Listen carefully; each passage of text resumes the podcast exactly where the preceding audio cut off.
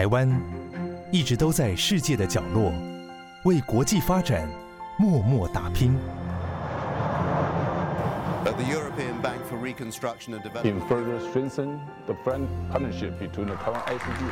接轨全球，分享台湾经验，这里是国和会。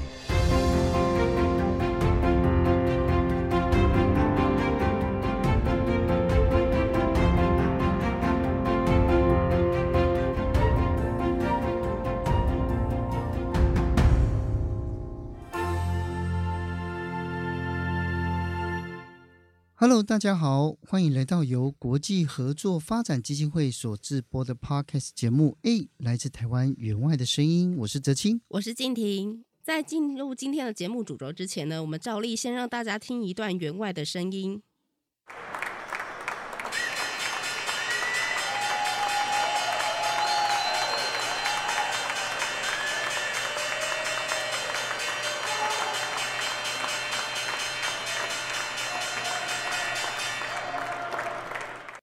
有一些可能比较敏锐的朋友们应该知道哦，因为呃有时候在新闻里面会出现哦。那不知道聪明的你听到这个声音的时候有没有猜出来？我们就请静婷来揭开谜底。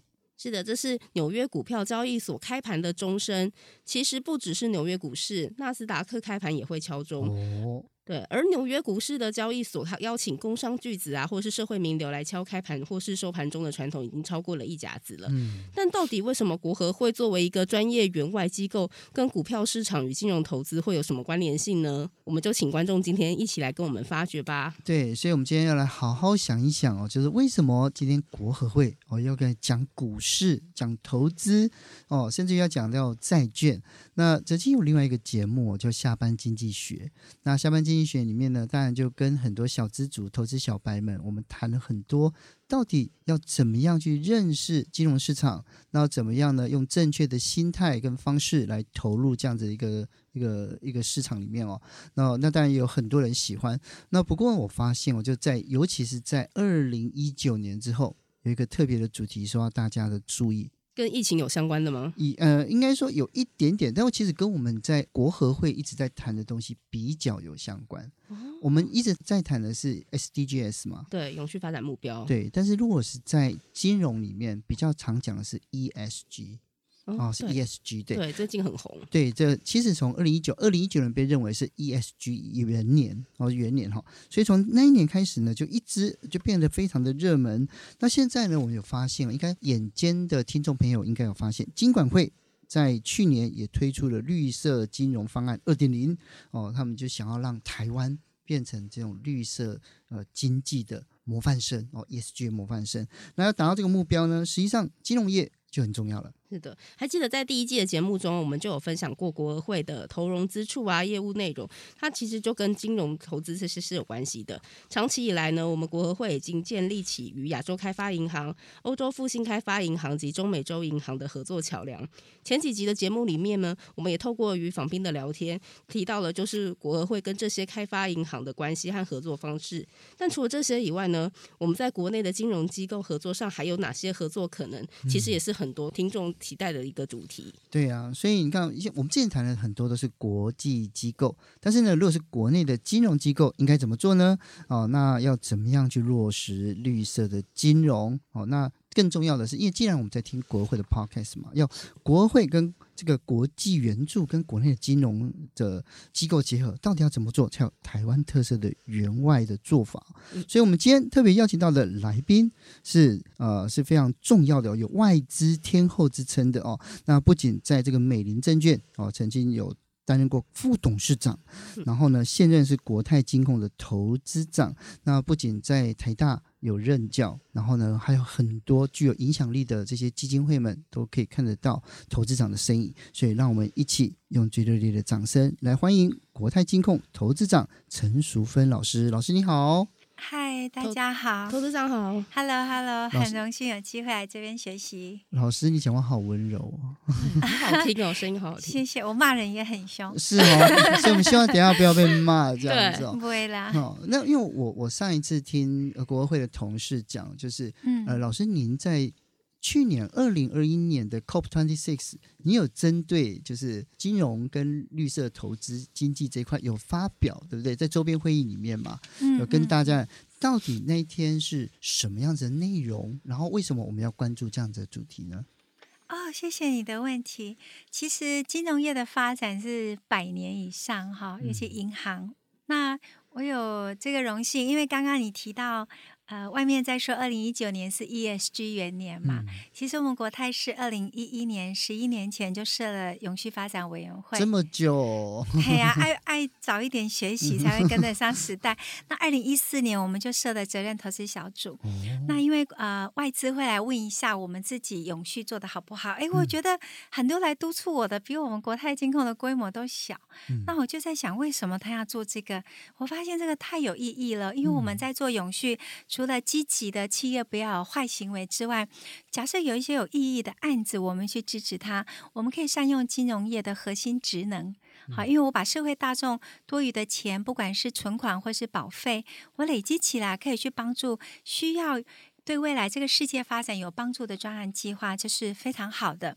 所以你看，我们国泰世华银行是国内第一个做呃陆域的那个太阳能。风电的专案融资也是第一个做离岸风电，但是我们拉到刚您在讲的国合会的这个放款了里面，我就发现很有趣。全世界的金融机构，因为大家的想法都是呆账优先。哦好，因为当然啦，因为你你的存款放到我手上，如果我拿去放款没了，嗯、你也不会跟我商量说啊，那你存款领回少一点。嗯，所以我借你的钱来协助有意义的，我们是在中间赚一个小利差。嗯，但是如果倒了，那个本金都我要付，存款户是会被保障的。是，好，所以说金融机构在做这个投资融资的时候，它的啊。呃呆账或是投资损失会有一个 buffer 哈，有一个这个呃容许度。是，但是因为大家的日常都很忙，事实上国际有各式各样的机构，包括国合会啦，包括开发基金，还有一些主权基金，还有国际的一些基金会，其实他蛮他们蛮愿意让利。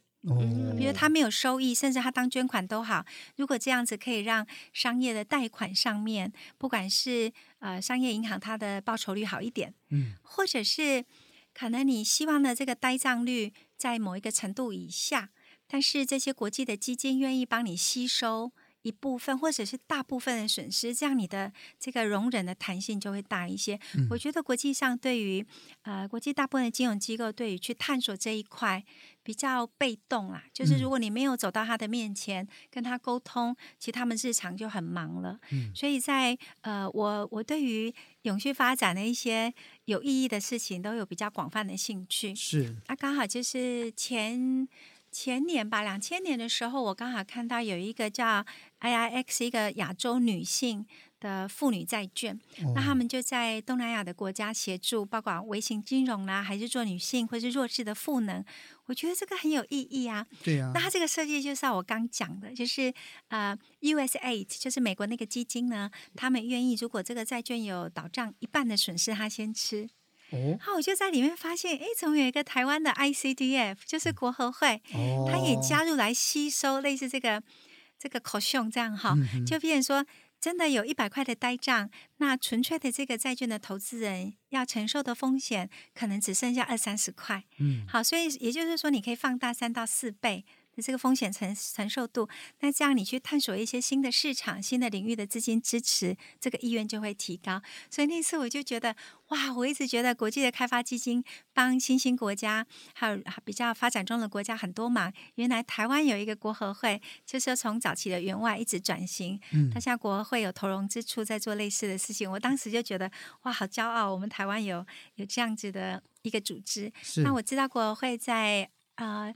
跟超过二十四个国际的一些 partner 哈伙伴，在大概三十七个国家都有一些专案，我觉得是非常了不起。是，嗯嗯，所以在这样子的情况之下，就是所以国合会邀请您加入，就是他们的活动周边会议的时候，嗯，老师您就这样子，董事长您就觉得哎，觉得义不容辞。当然啦，人家看得起我们，能够贡献一点小小的想法。那当时那一场呢，是国合会跟卡贝合作的。那中美洲的国家，其实你知道吗？有一些案子很有趣，譬如说我们在台湾广设太阳能，那中南美洲的加勒比海的岛国，你盖的太阳能没有用啊，飓风一来什么都吹走了。对呀、啊。所以，我们事实上在帮助他们的。气候韧性上要因地制宜，去想想有什么方案。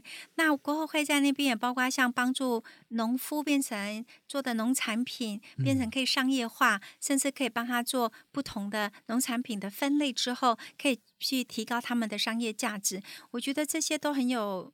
意义，而且国合会投融资处这二十年来所做的案子，其实新做的案子的呆账比率是低的，嗯、但他一直都没有机会被认识。是。那在去年呢，就是三月这个论坛之后，我也协助国合会跟呃国内的金融机构和主管机关有一些对话，去探索看看彼此更认识对方的可能。嗯。那我们针对于呃金融放款或投资方的顾虑，我们怎么样做一些信心的加强？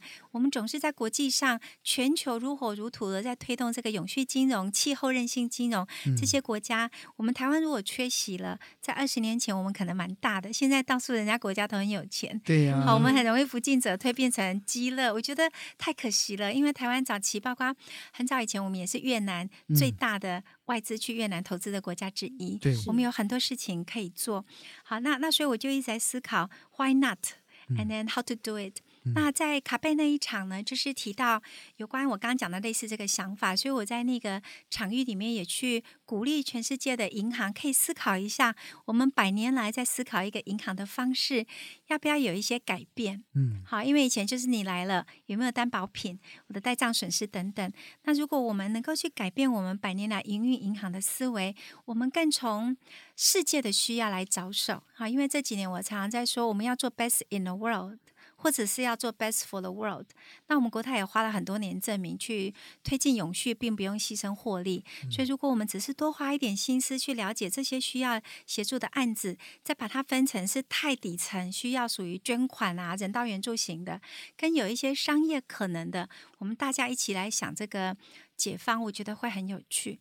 那另外一个，当时我也有提到，就是全世界已经在走近零转型，有越来越多的 net zero investment，就是近零的投资案。现在有一些近零的呃案子，它事实上慢慢是可以商转。嗯，好，但是。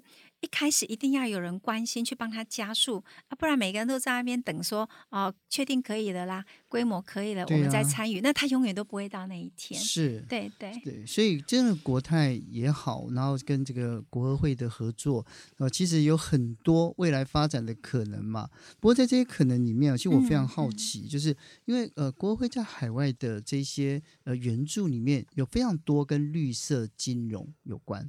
对，跟绿色、永续、绿色金融有关。那绿绿色金融一直也是国泰的专注的。那你呃，到底这两个两个不同的领域，或者是你想法相同，这些怎么结合？对啊，我觉得先直接就讲解决方法好了，因为我们知道国合会它所做投融资的地方，还有呃那个发展的计划的地方。有蛮多，事实上，这个国家连一个基本的好的金融市场都没有。对啊，嗯，对。那第二个就是，我今天要放款给一个人，投资一个人，我一定要对他做研究。嗯，所以假设他远在天边，我飞过去要转机就要三十个小时。对啊。那我我们在做金融业的投融资之后，投资后的管理跟贷款后的管理是非常重要的。所以其实我觉得把它初步分为一个。啊、呃，偏人道救援的，偏合作援助的，跟偏可以给他做商业融资的，把商业融资这一块拉出来，嗯、就可以有一些机会。那接下来就是你所在的这个国家，事实上台湾的金融业在呃东南亚。是有布局的。以我们国泰来讲，在东南亚有布点的国家，应该是国内银行最多的。嗯、那你看看，呃，像因为越南都还没有被称为新兴国家，它是被归在 frontier market。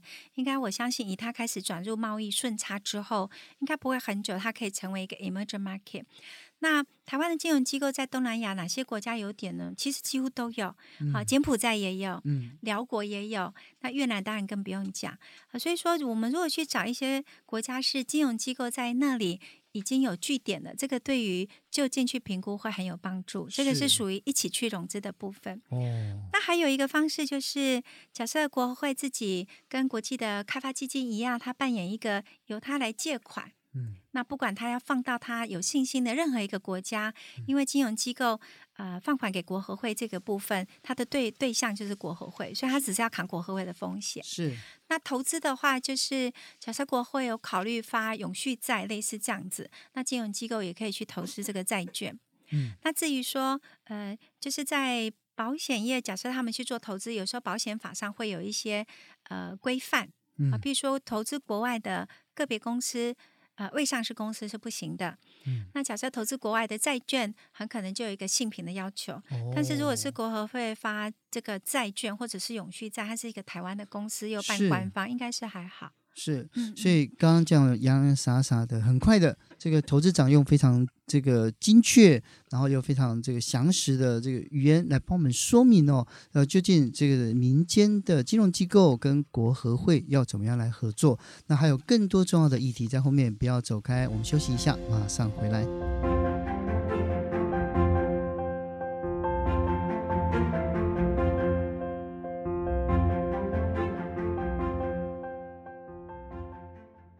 欢迎回到哎，来自台湾员外的声音。那我们今天邀请到的是投资长哦，这陈淑芬老师来跟我们来详述，到底国会跟民间的金融机构像呃，到底有什么样子的合作？而这些合作里面，到底有什哪些特别的策略跟想法？我以前不知道有国合会，嗯，但我我小时候有印象，台湾就是我很小的时候，我们会去很多。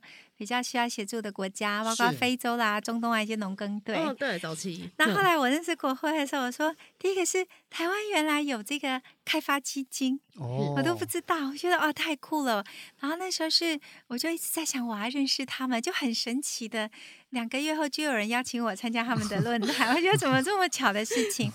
那我有机会，我才知道原来国合会在做的，除了员外技术合作之外，它事实上有一个很专业的投融资处，嗯，这是后来建立的。那这个投融资处呢，它在做的投融资有分 concessional。就是偏无偿的，嗯，啊，帮忙的，但是它也有 commercial terms，所以它也是有做商业条件的投融资。嗯、那你知道吗？举例来说，像它有一个，例如他们在看一个案子，是帮一个在中亚有一个超过一百年的老钢厂，哦，他帮他假设有机会去参与全世界的开发基金们一起帮他变成一个现代的钢厂，嗯，那我们对这个世界的污染跟碳排就可以改善很多。是，还有我们对一些妇女弱势的族群。他们的赋能，嗯，好，那事实上，全世界包括在疫情的时候，妇女跟女孩是很辛苦的，嗯，因为当你需要更重视卫生，很多的国很多的国家，它有一些家庭，它是连自来水都没有，哦，所以就变成为了全家的卫生的需求，全家都挤在家里，你要煮更多餐，你要整天去河边挤水回来给家人用，嗯，还有因为有疫情的关系，大家的教育中断，那国会第一时间就去做了像这个线上的教育的平台，其实有一些案子拉回来。我们金融机构甚至各行各业都可以。假设有一些是类似这样子协助，大家都很乐意在一些呃重大的国际灾难事件，台湾人捐款啊、捐物资都很快。我觉得他们只是因为没有机会认识国合会，在做哪些有趣的。我觉得里面包括也像他们做过那个火山咖啡啊，做群募，没有错。好，这个这个群募里面包括群募物资也，反正有很多的 plan。我觉得当大家。更认识，然后大家可以在里面学哪一些东西是外面的利害关系人可以一起协助的。是，那像他来帮忙提供支持，就是呆账的一些消化。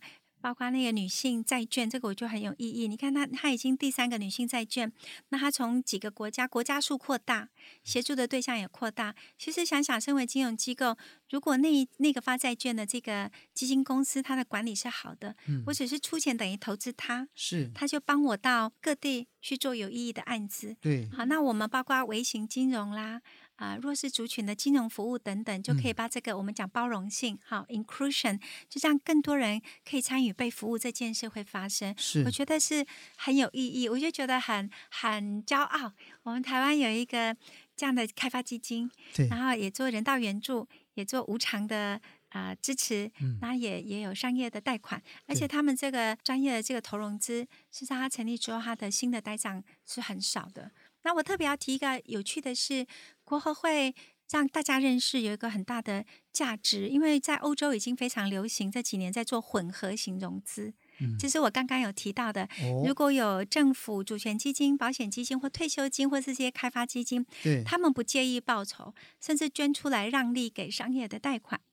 那这样这个案子里面有人来帮我承担一部分的损失，嗯，或者是做保证，对，或者是他愿意让利。这样都可以让金融机构更愿意去参与，是那这个时候就会产生完全颠覆原来的现况，就是这些基金总有用完的一天，变成有有损失，我愿意来吸收。嗯，好，那这样金融机构来参与的时候，带进来的规模就越大。我们常说抛砖引玉，对，好，以小来吸引大，这个这个力量是可以的。但我觉得现阶段就是。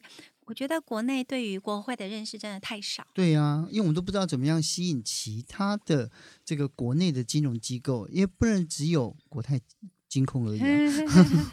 没有，我们其实也是边边探索。我觉得国合会在呃前年，在两千年底，然后二零零一年三月都有办了一些论坛嘛，哈、嗯。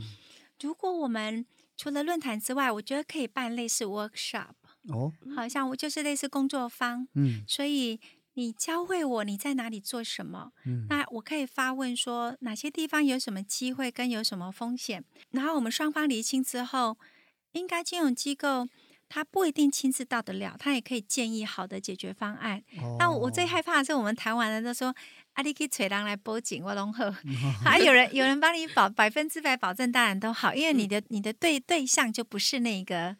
需要做专案的，而是中间保证这个人。对，好，按我们传统说，人人呆才保嘛，哈。对。那 那所以说，要哪里找到有很有使命感的这些基金们啊、基金会啊、政府啊，或是政策上的支持，嗯，有一些部分是透过保证啊，然后损失的吸收可以。可是真的有一些，我觉得是透过工作方，我们来了解彼此的细节，对，可以去共同发想出来。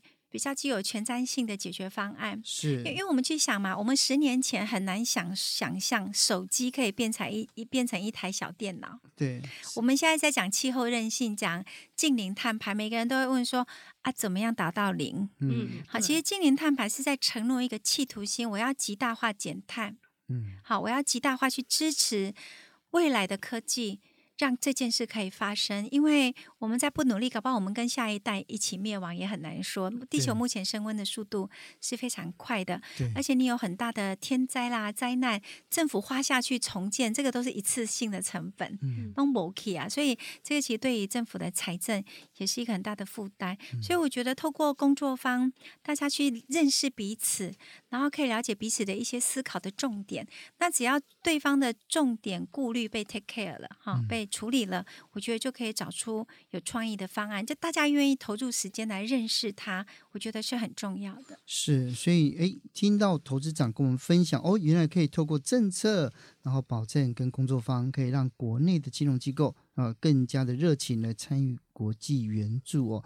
不过呢，我觉得有一个实际的问题，一定要跟投资长来请教，嗯、因为呃。国合会合作的，或者是说，呃，我们国家所援助的的这些友友好跟友邦国家，基本上他们都是在国际信评里面偏低的，嗯、也就是说风险会比较高的，对不对？那如如果是在这样的情况之下，那为什么呃金融机构还愿意投资？我们要我们要用什么样的角度去思考这件事情呢？嗯，首先我是觉得稍微把它区分啊。当我们讲援助，假设它的意思是。呃，像捐款性质，那就不应该是找金融机构来做投融资。嗯，但是如果有任何一个产业，包括金融机构愿意做捐款援助，好，或者是陪他们去讨论商业模式，对，这个是人家人人家说财施法施无畏施嘛，哈，嗯、这个做工做那个做这个布施。那如果你暂时没有出钱，花个时间。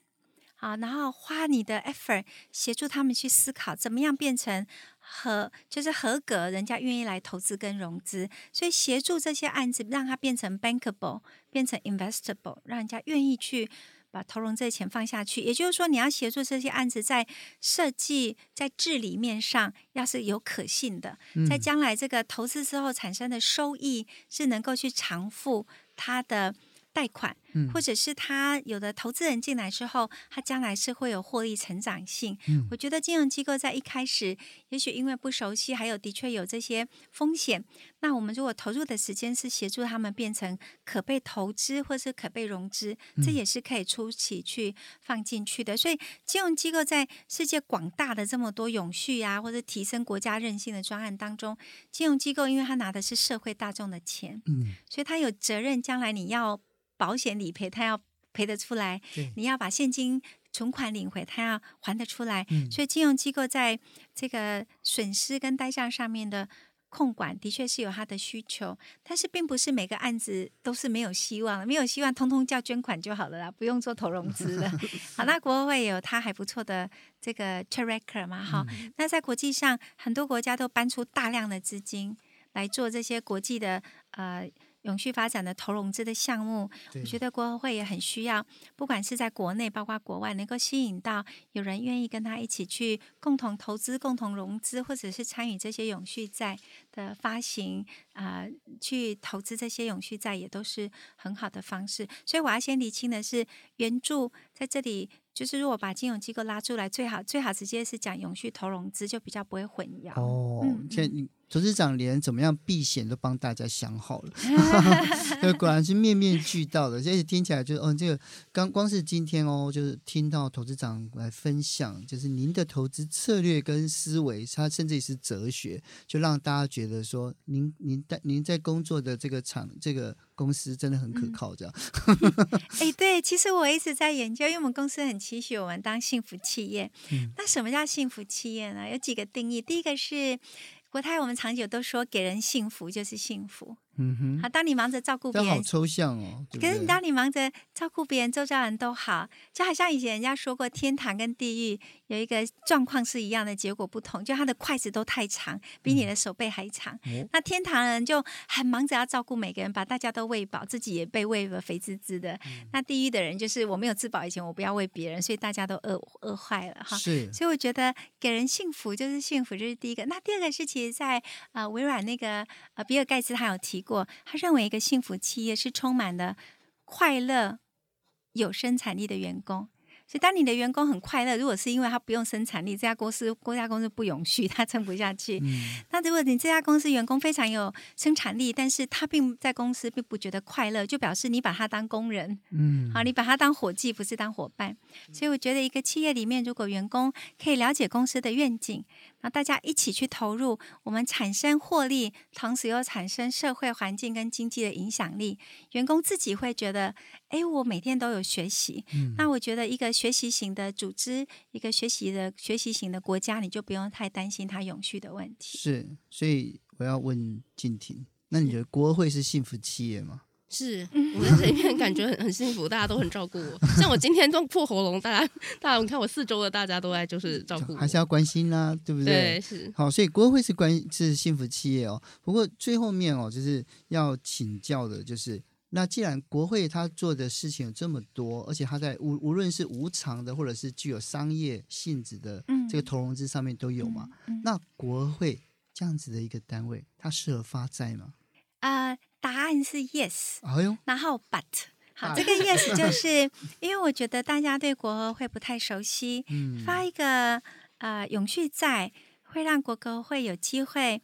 透过自己的这个信用的这个品质，嗯，好去募到一笔钱，这样他就不他在边跟你认识的时候，他已经边有一笔钱可以去帮助有意义的案子。嗯，很多国家的呃永续韧性是没有办法这样等待的。嗯，那 but 的意思是因为国合会，不过我我讲不对，在。跟跟我纠正一下哈，国合会因为它是跟外交部有关联，嗯，所以如果国合会在发债或是做保证，它会不会变成是外交部整个向下的这个借款保证、负债保证额度？嗯，那这个就会回归到国家的审计。嗯，所以，所以其实我觉得，第一个是台湾必须在国际永续的这个主题上面要有作为，这是毋庸置疑的。